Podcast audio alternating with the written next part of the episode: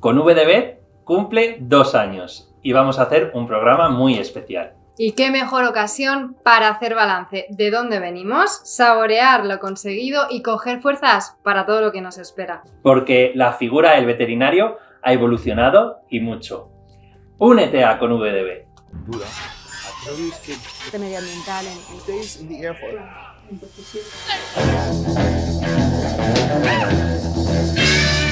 en,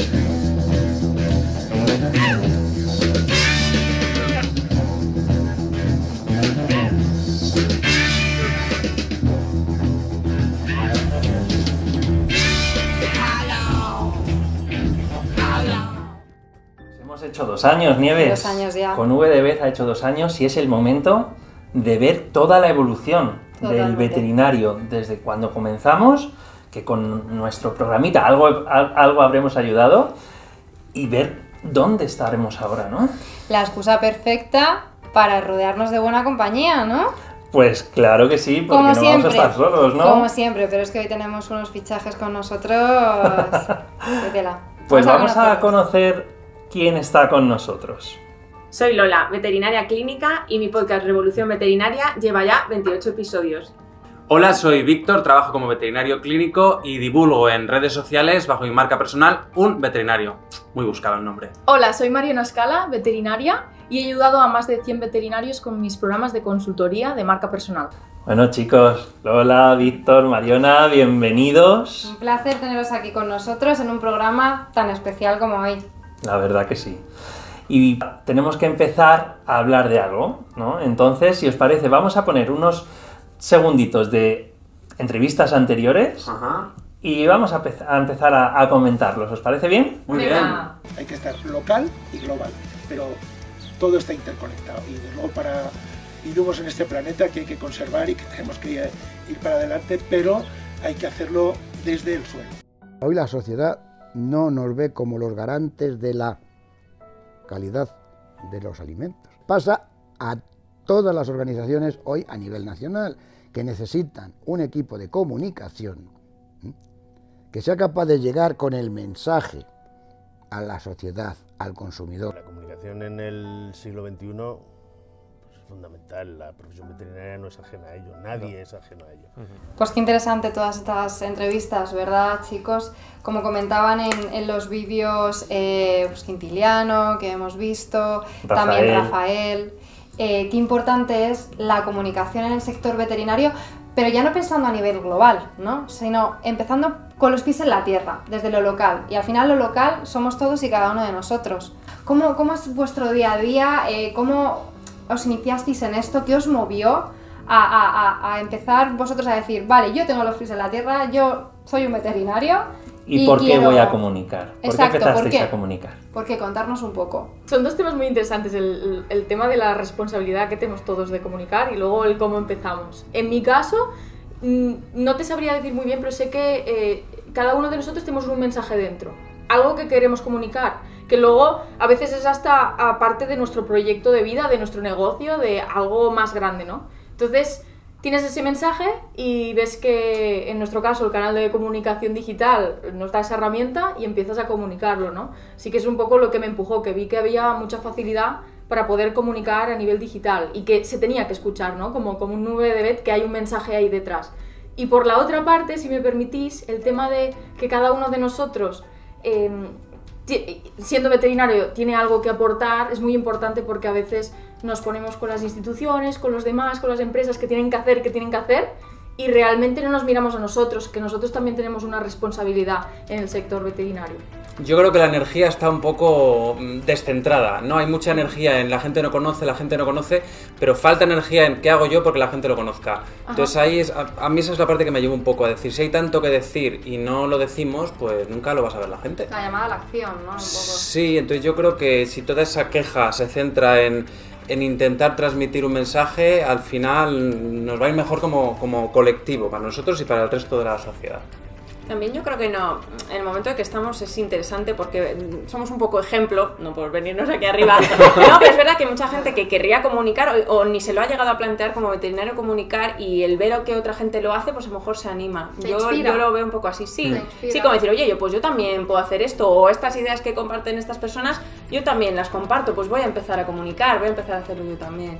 Y también, y también es interesante que la comunicación veterinaria al final hemos visto que los dos últimos años ha crecido de manera exponencial, em, pero yo creo que también porque es un nicho, es un nicho muy desatendido. Entonces cuando pones un poquito de esfuerzos y como decía Mariana, herramientas al alcance de todos, eh, permite que, que esa curva eh, sea casi una curva como de hacker, ¿no? Hace y se desvía. Sí. Y, y eso es muy bueno. Al final, no sois casos aislados ya. Yo creo que esa comunidad eh, Hombre, va, la va en comunidad aumento.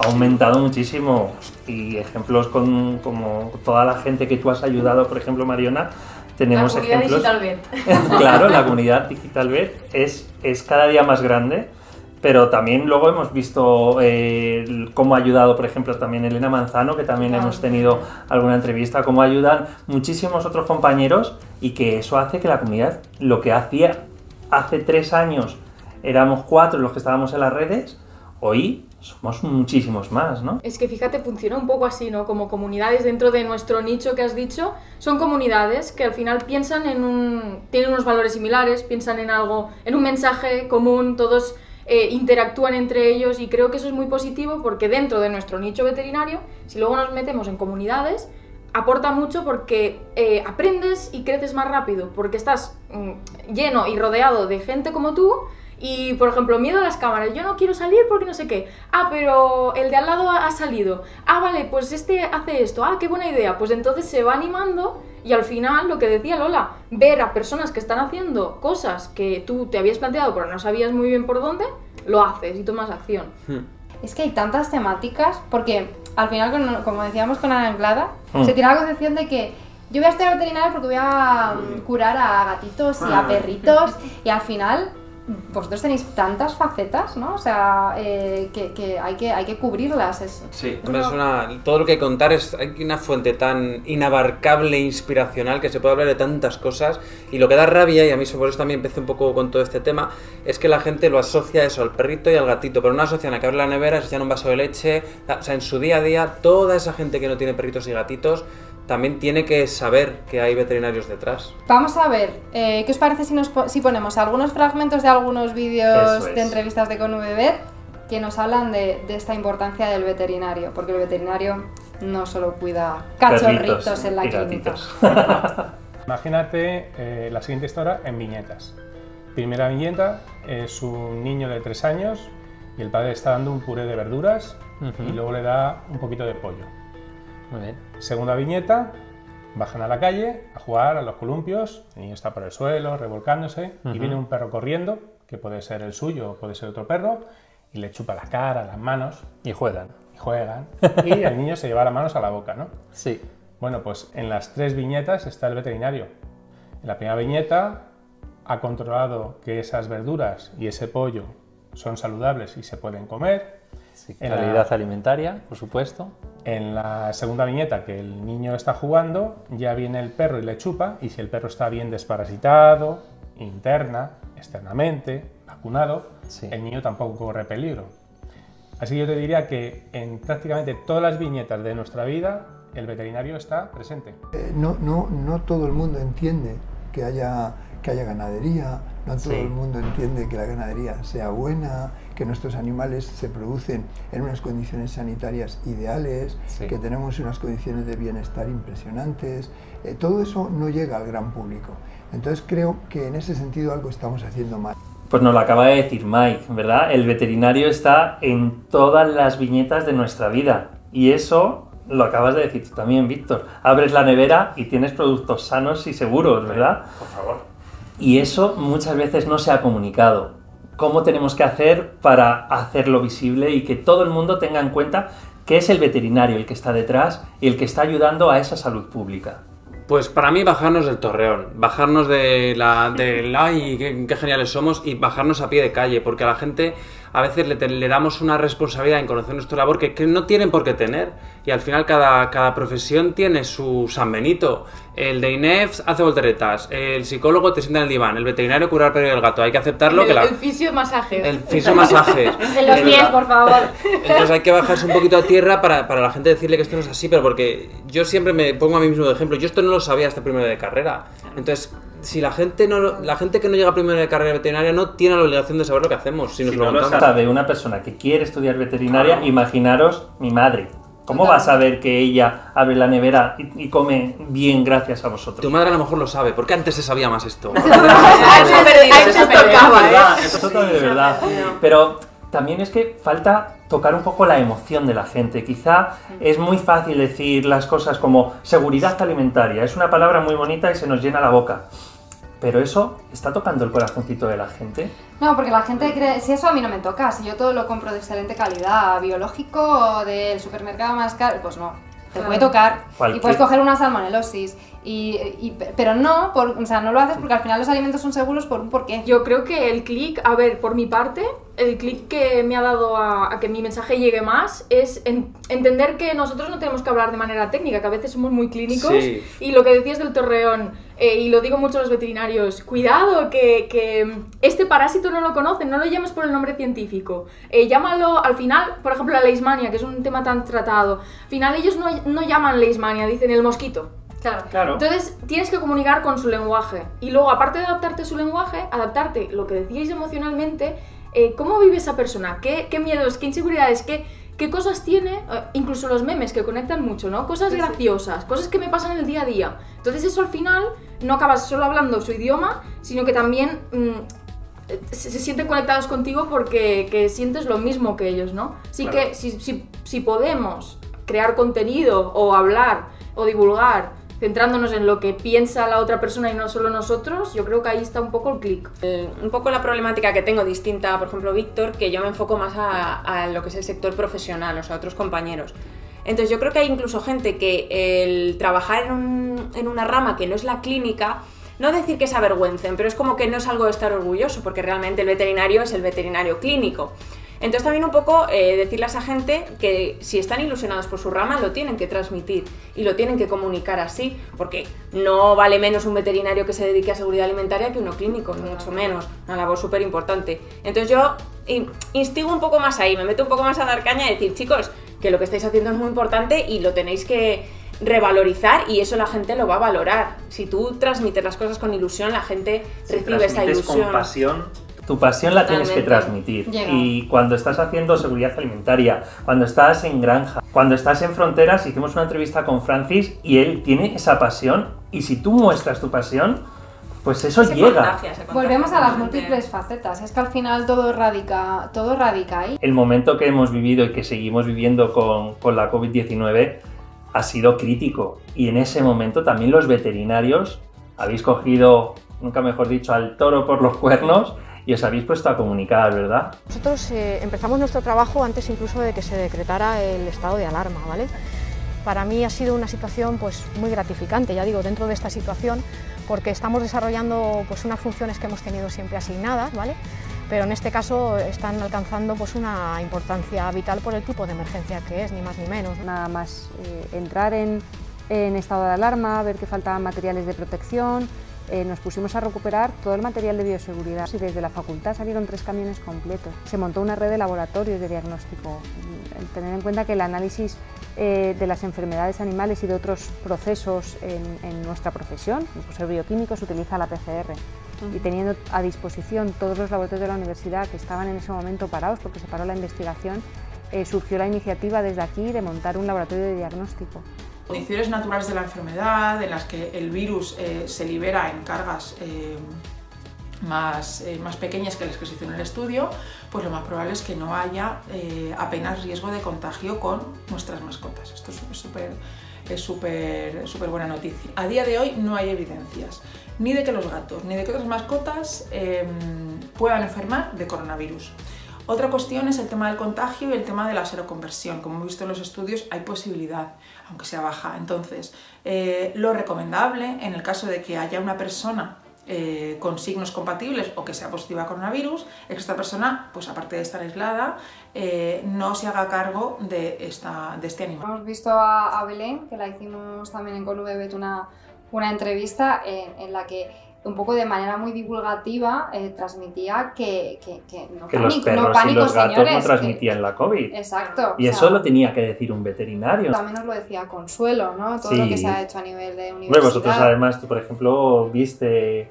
Un montón del Centro Veterinario Pacífico, pero nosotros y un montón de veterinarios que al final divulgando, informando, pero también con nuestro esfuerzo, con nuestras, nuestros equipos, nuestros, eh, nuestros EPIs, que mucha gente se quedó de pronto, dio, nosotros nos pasó, dimos todos los EPIs y de pronto cuando fuimos a pedir no había. Entonces mm, habías dado todo y estabas así, diciendo, bueno, pues ahora que sea lo que Dios quiera.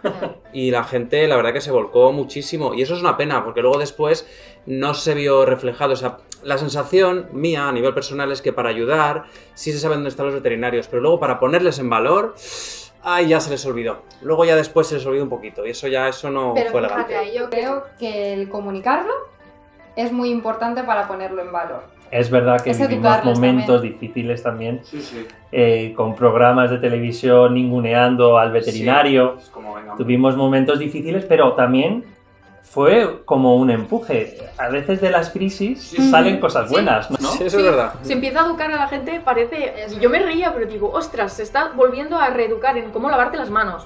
Causa básica, cómo hace- hacer esto, cómo son los protocolos, cuarentena. Eso, esa palabra que nosotros tenemos en la mente porque somos veterinarios era novedad. Los Entonces, PCRs, ¿no? Que PCRs, ¿qué es eso? ¿Sabes lo que es un PCR? Inmunidad día- de rebaño. O sea, es Inmunidad de otra. grupo, Muy veterinaria.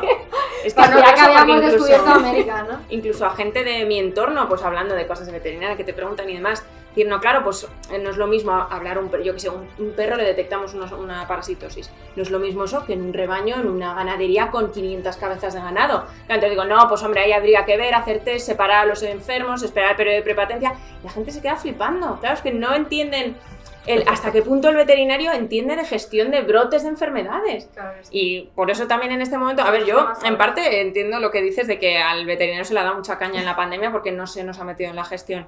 Pero yo por una parte también estoy un poco contenta, porque se ha visto que, bueno, se nos ha valorado como trabajadores esenciales y eso ya se ha notado y la gente, ostras, es que el veterinario es un trabajador esencial, al, al veterinario lo han vacunado porque es un trabajador esencial. Entonces, yo por lo menos ahí un poco contenta, un poquito. Hombre, han bueno, faltado bueno, cosas. pero Algo de esencial seréis cuando sois uno de los principales eh, de los que más empuja ese concepto One Health. Si Claro. no estáis vosotros, acabamos con zoonosis, acabamos comiendo mal. Es decir, que algo de esencial tendréis, ¿no? Sí, pero bueno, que parece como que no hay, hasta que no hay una crisis la gente no lo ve. O sea, ahora ya han dicho, ah, ostras, pues es verdad que son esenciales. Pero bueno, por lo menos algo nos llevamos. Claro, y además nosotros también estamos como acostumbrados a si hay crisis sanitarias, son crisis animales, ¿no? Pestes, eh, enfermedades que van muy rápidas y que nosotros realmente, yo me río también porque eh, somos los únicos que tenemos como el concepto de erradicar. Erradicar en humana no existe, pero en animal sí. Entonces, al final, la erradicación o cómo se tienen que hacer la contención para que no pase una enfermedad, eso en humana es como, mm, no se puede, si la gente coge el avión, ¿cómo, Sí. ¿cómo vas a hacer? ¿no? Claro. ¿Cómo vas a hacer contención? Entonces son esos detalles que al final van, van quedando y, y, oye, ay, yo me alegro mucho que ya sepan lo que es la cuarentena. Lo o sea, sí, eso nos ayuda mucho a divulgarlo. Oye, ¿qué os parece si conectamos con, con una compañera que no, que no está aquí, pero es que hoy tenemos hasta corresponsales? Hoy tenemos un corresponsal y desde Valencia conectamos con Beatriz. Hola Bea, ¿qué tal? Hola a todos, encantada de reunirme a la conversación a través de los medios digitales. La verdad que vamos, vamos avanzando a, a pequeños pasos, pero todavía tenemos mucho por hacer. Eh, tenemos que, que probar todos los nuevos medios digitales que, que están a nuestro alcance. Eh, por ejemplo, el último, la última herramienta que hemos usado junto con Delia, la presidenta de CEBE, ha sido Clubhouse. Eh, es una nueva forma de comunicar a través de audio y un audio que solo se queda en ese momento. Las personas que están en ese momento escuchándolo son las que lo escuchan y no se queda grabado en ningún sitio. Pero hay muchos otros medios, medios que saldrán, medios que se quedarán, medios que se irán. Pero el veterinario, como cualquier otro profesional, tenemos que estar donde está nuestro público ideal y tenemos que aprender a comunicar a través de, cualquier plataforma e investigar el mercado a ver qué es lo que lo más reciente para, para poder estar ahí, porque tenemos muchas cosas importantes que comunicar y que no se han estado comunicando hasta ahora. Ya sabemos que tenemos que comunicar, queremos comunicar, entendemos la importancia, pero ¿cómo lo hacemos? ¿Qué canales utilizamos?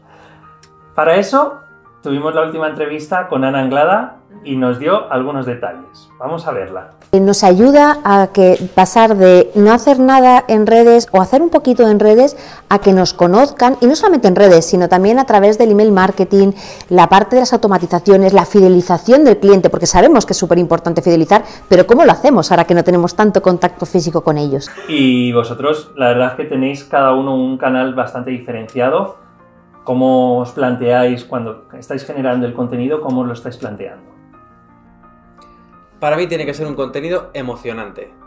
Que mueva la emoción. Si no mueve la emoción, o sea, tengo que empezar contando algo emocionante para luego poder meter un dato. Si voy al dato, creo que pierdo a la gente. Entonces yo me intento guiar un poco por eso. Hombre, a mí me gusta mucho además, eh, un- yo creo que el vídeo que más éxito tuvo al principio del todo fue cuando utilizaste lo de Juego de Tronos, Ay, ¿verdad? Sí, sí, eso fue una maravilla.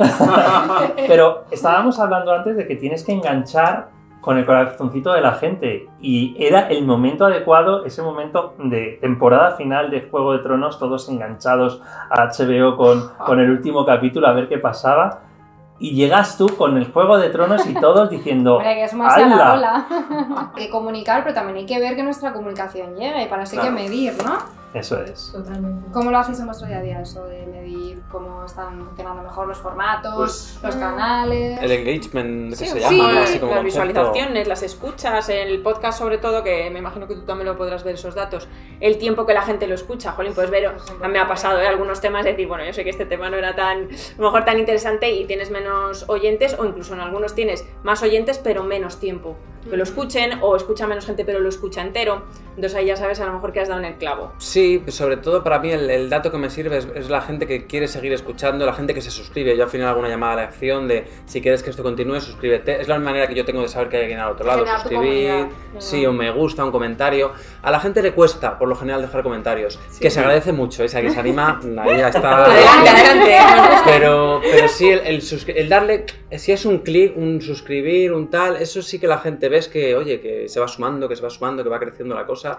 Y al final es un poco la manera de decir, toc toc, hay alguien al Yo otro iba a lado. decir lo mismo que tú, que, que, que no quería que se desanimase la gente que nos vea, porque el comentar es algo que cuesta. Mucho. Porque tienes que conectar mucho con esa persona y es un trabajo eh, com- como, con un bebé, lleva dos años, pues tienes que estar traca, traca, traca. Y al final el, el comentario se valora mucho porque, o, si no es negativo, te da feedback de cómo tienes que mejorar, te dice eh, qué cosas le han gustado para repetir ese contenido y decir, vale, pues es, por ahí voy. Todo comentario es positivo, ya sea malo o bueno, pero te hace pensar al Es final. feedback, sí. Es feedback. Y a raíz de lo que has dicho de los comentarios malos, vosotros estáis sobre todo presentes en redes sociales, que es un potencial magnífico para comunicar, para generar comunidad, pero también para sufrir una crisis. ¿no? Vamos a ver un Crisis. vídeo de Elena en el que nos recordaba cómo se tienen que gestionar las crisis. dos cosas fundamentales. La primera es, cuando recibimos una crítica, tenemos una muy mala costumbre, que es la de eh, no relativizar. Es decir, yo recibo la clínica y mi, mi clínica, yo y mi persona y todos somos esa crítica. Y luego, en segundo lugar, creo que el consejo más importante que puedo dar, sobre todo, que es una de las preguntas que más me hacen, es eh, ¿cuándo respondo? Respondo enseguida, ¿no? El inmediato. Cuanto antes mejor. Sí, vale, cuanto antes mejor pero siempre que sea desde la emoción eh, correcta, ¿no? Si estamos, ya a mí me gusta mucho llamarlo en el modo fuego, en ese momento de ira, de por qué a mí me está pasando esto, por qué tal y por qué cual, ese no es el momento. Y si tenemos que esperar 48 horas, dormirlo, salir a correr o lo que sea para entrar en, una- en un estado emocional sereno, tranquilo, que es el estado que se espera un potencial cliente de un veterinario, no se espera una persona irascible, es el punto en el que nos podemos sentar a escribir. Antes no. Chicos, ¿vosotros habéis tenido crisis? Mm, Yo no, gracias a Dios. Quien Eh, sí. dice crisis dice hater. Sí, alguno. dice trolls, Yo me acuerdo la dice- primera vez que tuvimos el primer ¡Qué hater. ilusión! Nos hizo mucha ilusión. Compartimos compartimos. Yo, yo lo seguí, yo seguí vuestro momento de vuestro primer hater. Le quisimos dar la vuelta, ¿no? La situación es como que el veterinario no vea que al final un comentario negativo es algo malo, sino que vea lo positivo de lo negativo. Y es, Sí. ostras, tengo mi primer hater, Víctor, y él también me pasó el suyo. Mira lo que nos ha dicho. Y tomárselo con humor, ¿no? Sí, es que ¿Y al final... aprendisteis de eso? Sí, al final es una buena, eso siempre además lo hemos comentado mucho, el tener un hater para mí es una buena cosa, porque es señal, al final los, los vídeos más odiados son los vídeos más vistos, los que más eh, sí, Sí. discurso han generado. Entonces, en mi caso, el más, el más odiado fue el, el de- durante la pandemia, uno de, la- de, pues eso, de las crisis sanitarias, de por qué no debería haber veterinarios en, en este tipo de comités de crisis.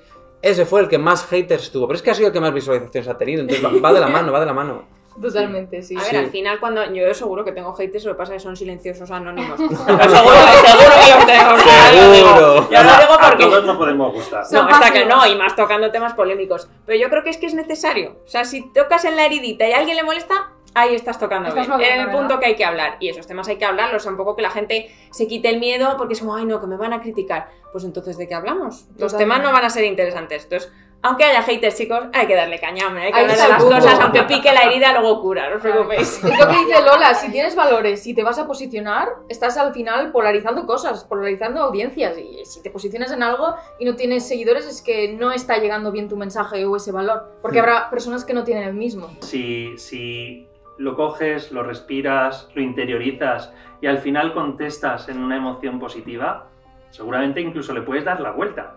Y lo que ahora mismo es una crisis puede ser una oportunidad. O sea que. ¿Y qué os parece si nos actualiza Elena sobre cómo también ha evolucionado, ¿no? E- Ese el estar preparado, ese gestionar esa crisis, porque cuanto más aumenta la comunicación, pues más posibilidades hay de que la gente que está ahí dentro experimente este tipo de cosas. Conectamos con ella, ¿te? Venga, Elena, corresponsal desde Málaga. ¿Qué tal? ¿Cómo estás? Hola Elena. Hola, ¿qué tal? ¿Cómo estáis? Sí, conexión directa con Málaga, con la Costa del Sol. Os veo súper bien. Vaya grupo habéis formado, ¿eh? Muy bien, muy bien acompañados. Y vaya programón que estáis haciendo. La verdad que os felicito y os doy las gracias y la enhorabuena por todo esto que estáis liando para conmemorar eh, con V de Bet. Y nuevamente también daros las gracias por haberme dado ese pequeño espacio hace casi ya dos años. Madre mía, y la de cosas que han pasado de por medio. En cuanto a mí y mi proyecto, pues bueno, ya sabéis, he seguido eh, formando, sobre todo, que es lo que más me gusta, formando a profesionales del sector veterinario para aprender a moverse en el entorno digital de manera efectiva y eficiente, a- ayudando a gestionar crisis de reputación online de todos los compañeros.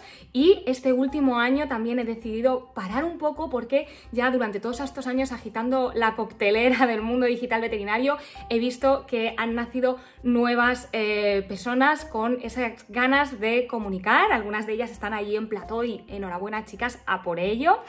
Eh, y entonces he decidido parar para formarme. He estado formándome en universidades extranjeras, he estado formándome en compañías, en grandes compañías fuera del sector veterinario, porque si algo he aprendido durante todos estos años, y aquí dejo mi aprendizaje en forma de consejo para, eh, para vosotros y para quien le pueda servir, es que para crecer dentro lo mejor que podemos hacer es mirar fuera. Así que nada, dentro de muy poco podré enseñaros todo lo nuevo que viene, pero hasta entonces de verdad seguir trabajando así porque estoy muy emocionada de ver todo el cambio que se está produciendo dentro del sector que es tan necesario, porque ya sabéis que si nosotros no ocupamos nuestro lugar, personas no cualificadas vendrán a por ello y eso no puede ser. Así que siga- seguir así, sigamos así y seguir con este ventazo que me lo estoy pasando súper bien. Así que nada, no robo más tiempo. Un beso y un abrazo. Y nada, que sabéis que en Málaga tenéis vuestra casa. Adiós. Muchas gracias, Elena. La verdad que contigo siempre se aprende. Y aprender aprendemos todos porque el veterinario decimos que es parte de ese concepto, ¿no? Del concepto One Health. Y la verdad que en el programa de Con VB, Ha dado mucho de sí. sí, vamos a ver unos cuantos fragmentos. Yo creo que la definición de One Health es muy sencilla. Existen tres patas, o lo que yo llamo la trinidad, ¿no? En salud.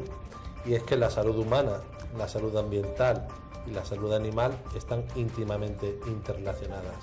aprovechemos la relación, las sinergias entre, sobre todo, médicos y veterinarios, pero también todos aquellos agentes que trabajan en sanidad, o sea, farmacéuticos, eh, psicólogos, enfermeros, eh, pero que, porque al final One Health de lo que habla es de hombres, animales y dónde Y medio viven. ambiente. Medio ambiente. Hay una palabra que a todos nos suena ya, que es zoonosis. ¿no? Y dentro de la zoonosis pues tenemos la leishmaniosis, por ejemplo, está a la orden del día. A pocos kilómetros del centro de, de Madrid está el mayor brote de Europa de esta enfermedad. Tenemos que visibilizar, tenemos que conocerla, tenemos que mejorar los diagnósticos, tenemos que trabajar conjuntamente con veterinaria, mascotas, animales de compañía. Tenemos un reto por delante y es imposible hacerlo si no trabajamos coordinadamente. Sabemos el 60% de las enfermedades que afectan al hombre eh, vienen de los animales, entonces hay una interacción constante. Entonces es absurdo intentar luchar contra las enfermedades solamente desde tu pequeño nicho eh, eh, o veterinario o medioambiental o eh, eh, hospitalario de medicina humana. La aproximación de One Health es esencial para que entre todos podamos luchar contra esta pandemia, contra la resistencia a los antibióticos y contra todos los retos sanitarios que tiene la humanidad actualmente y que va a tener en el futuro. Yo me uno al movimiento One Health. Y es que al final, Alberto, es un hecho y, ya no hace falta llamarle One Health, una única salud. Es que es, comprobado, ¿no? Que todos compartimos esa salud, ese bienestar y con la COVID-19 ha quedado más que comprobado. Hombre, absolutamente. El concepto de una sola salud es el concepto de una, una medicina, la medicina humana, la medicina veterinaria, la medicina del ambiente. Eso es, vamos. mm, Un eh, superpoder. eh, Un ¿Pero superpoder. esto se enseña en las facultades que no son de veterinaria? Yo me planteo esa duda. ¿Entendéis que la gente, por ejemplo, de alrededor lo conoce? No.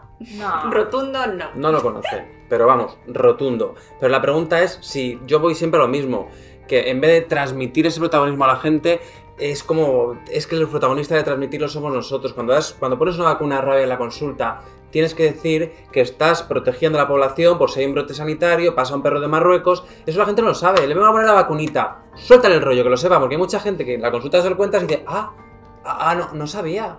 Y es como, claro, y, Y cuánto- y yo- desparasitar igual, o sea, y- no- desparasitamos, vale, por la salud del perro, pero es que intrínseco va la- tu salud, el que no te contagies de algún parásito Hmm. que sea zoonótico. Y hay eso que, hay que explicarlo, sí, sí, totalmente. Y esto no es la primera consulta. Te, pa- te pasan perros que tienen 13 años, que llevan 13 años vacunando de rabia y no se han enterado de la fiesta. Y dices, Correcto. no tienen la culpa, la tenemos nosotros, se lo tenemos que contar, en mi opinión. Vosotros, vosotros en sinergia también con los médicos, ¿no? Porque los médicos también en su consulta, eh, pues por ejemplo, hablábamos en la última entrevista con Guadalupe y, Manuel, cuando va una embarazada a una consulta, ¿no? Lo que le dice el médico de cabecera, o sea, es desastre del gato. Totalmente, yo justo iba a contar una anécdota que me marcó mucho esa conexión entre el veterinario y el médico, porque el profesor nos dijo, eh, es que los médicos hoy en día, y ahora espero que se enseñe más, no saben de la toxoplasmosis, no saben cómo es ese ciclo, y el One Health tiene que ver, porque todos los parásitos tienen un humano, un sector animal y también un sector ambiente. Por lo tanto, si no conoces todo ese One Health de ese parásito,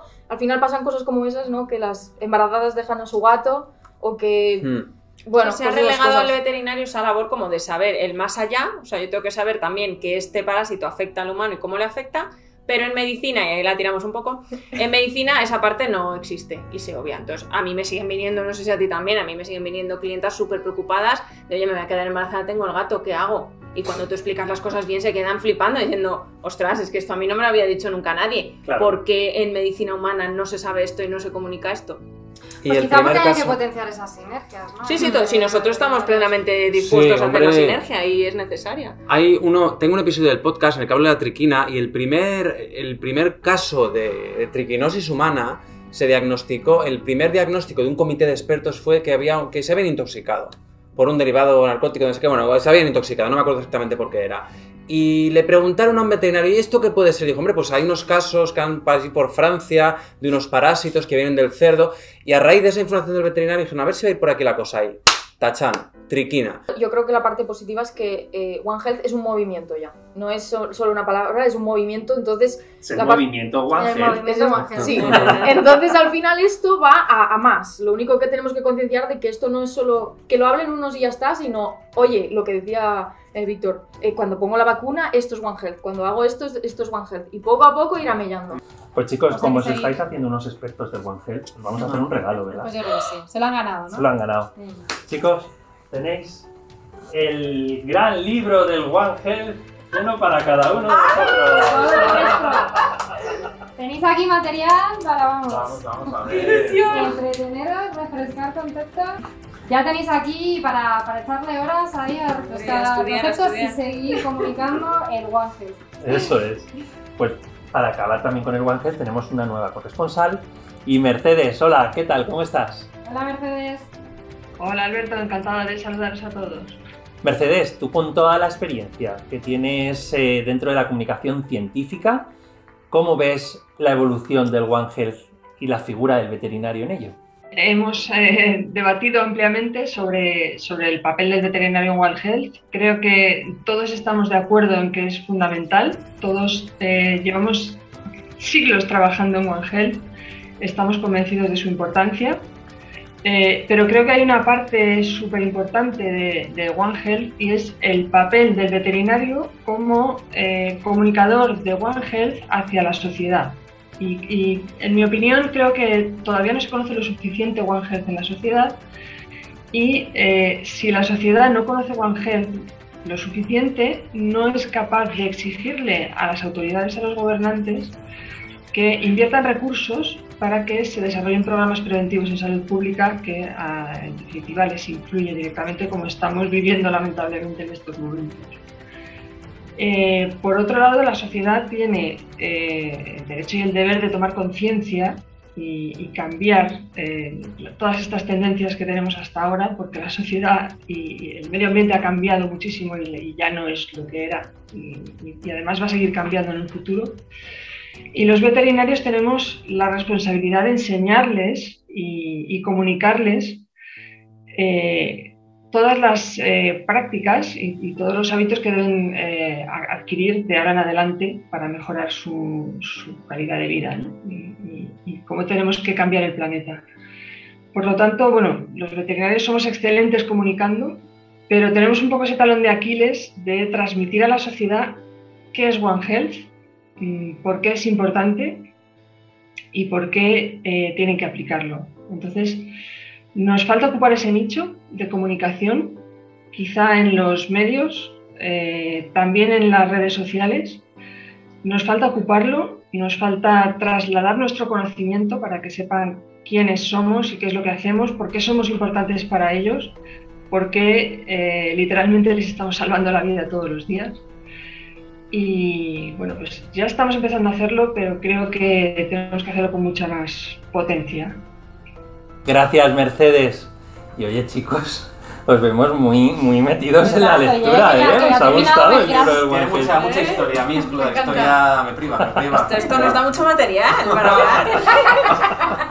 El One Health engancha, chicos. Sí, sí, eh, que me lo digan a mí, que yo no sabía lo que era el One Health hace cuatro años y estoy totalmente enganchado. Me, me sumo a ese comentario. sí. Pues chicos, con esto hemos acabado la, la, la, mesa redonda. Nos ha encantado, la verdad que ha sido ha inspirador. Un Igualmente, muchas gracias por contar con nosotros. Sí, está un placer haber estado conversando con vosotros. Eh, yo creo que es un buen cierre, ¿no? De... Sí, no, va a haber otro cierre. Bueno, cierre, punto. Va a haber otro cierre y lo cuento yo. Y además, vosotros vais a ser. vais a estar aquí porque Nieves se nos va. Entonces, se ha merecido un reconocimiento por parte de, de, del programa de ConVB, de todos los que trabajamos en MSD contigo y también de toda la comunidad veterinaria, que también por eso estáis vosotros, porque habéis, has hecho muchísimo por la comunidad por la, por la comunicación veterinaria. Por, eres, has hecho muchísimo, me emociono, no quiero contar mucho más. Así que yo te quiero dar una placa para que la tengas para toda tu vida, porque la pasión Equipazo. que nos transforma es una frase interna me nuestra, encanta. pero es algo que, que, forma mucho de nuestro, de cómo hemos trabajado, de esa pasión que le hemos puesto. Claro que sí. Y de, de nuestro ADN. Y, de nuestra historia. De nuestra historia juntos. Pues nada, que, que muchísimas gracias Alberto, compañero de fatigas y de batallas, eh, que ha sido un placer que he aprendido con estos cracks del colectivo veterinario muchísimo, que hemos aprendido juntos y hemos creado, yo creo, un caminito que, que tiene mucha proyección y, yo, por supuesto, lo seguiré viendo. Quizá desde detrás de la pantalla y no desde aquí, pero lo seguiré viendo y lo seguiré viendo. Y, por supuesto, es un hasta luego. O sea que amenazo con volver, ¿eh? Así que muchísimas gracias con VDB, gracias MSD y nos vemos muy pronto.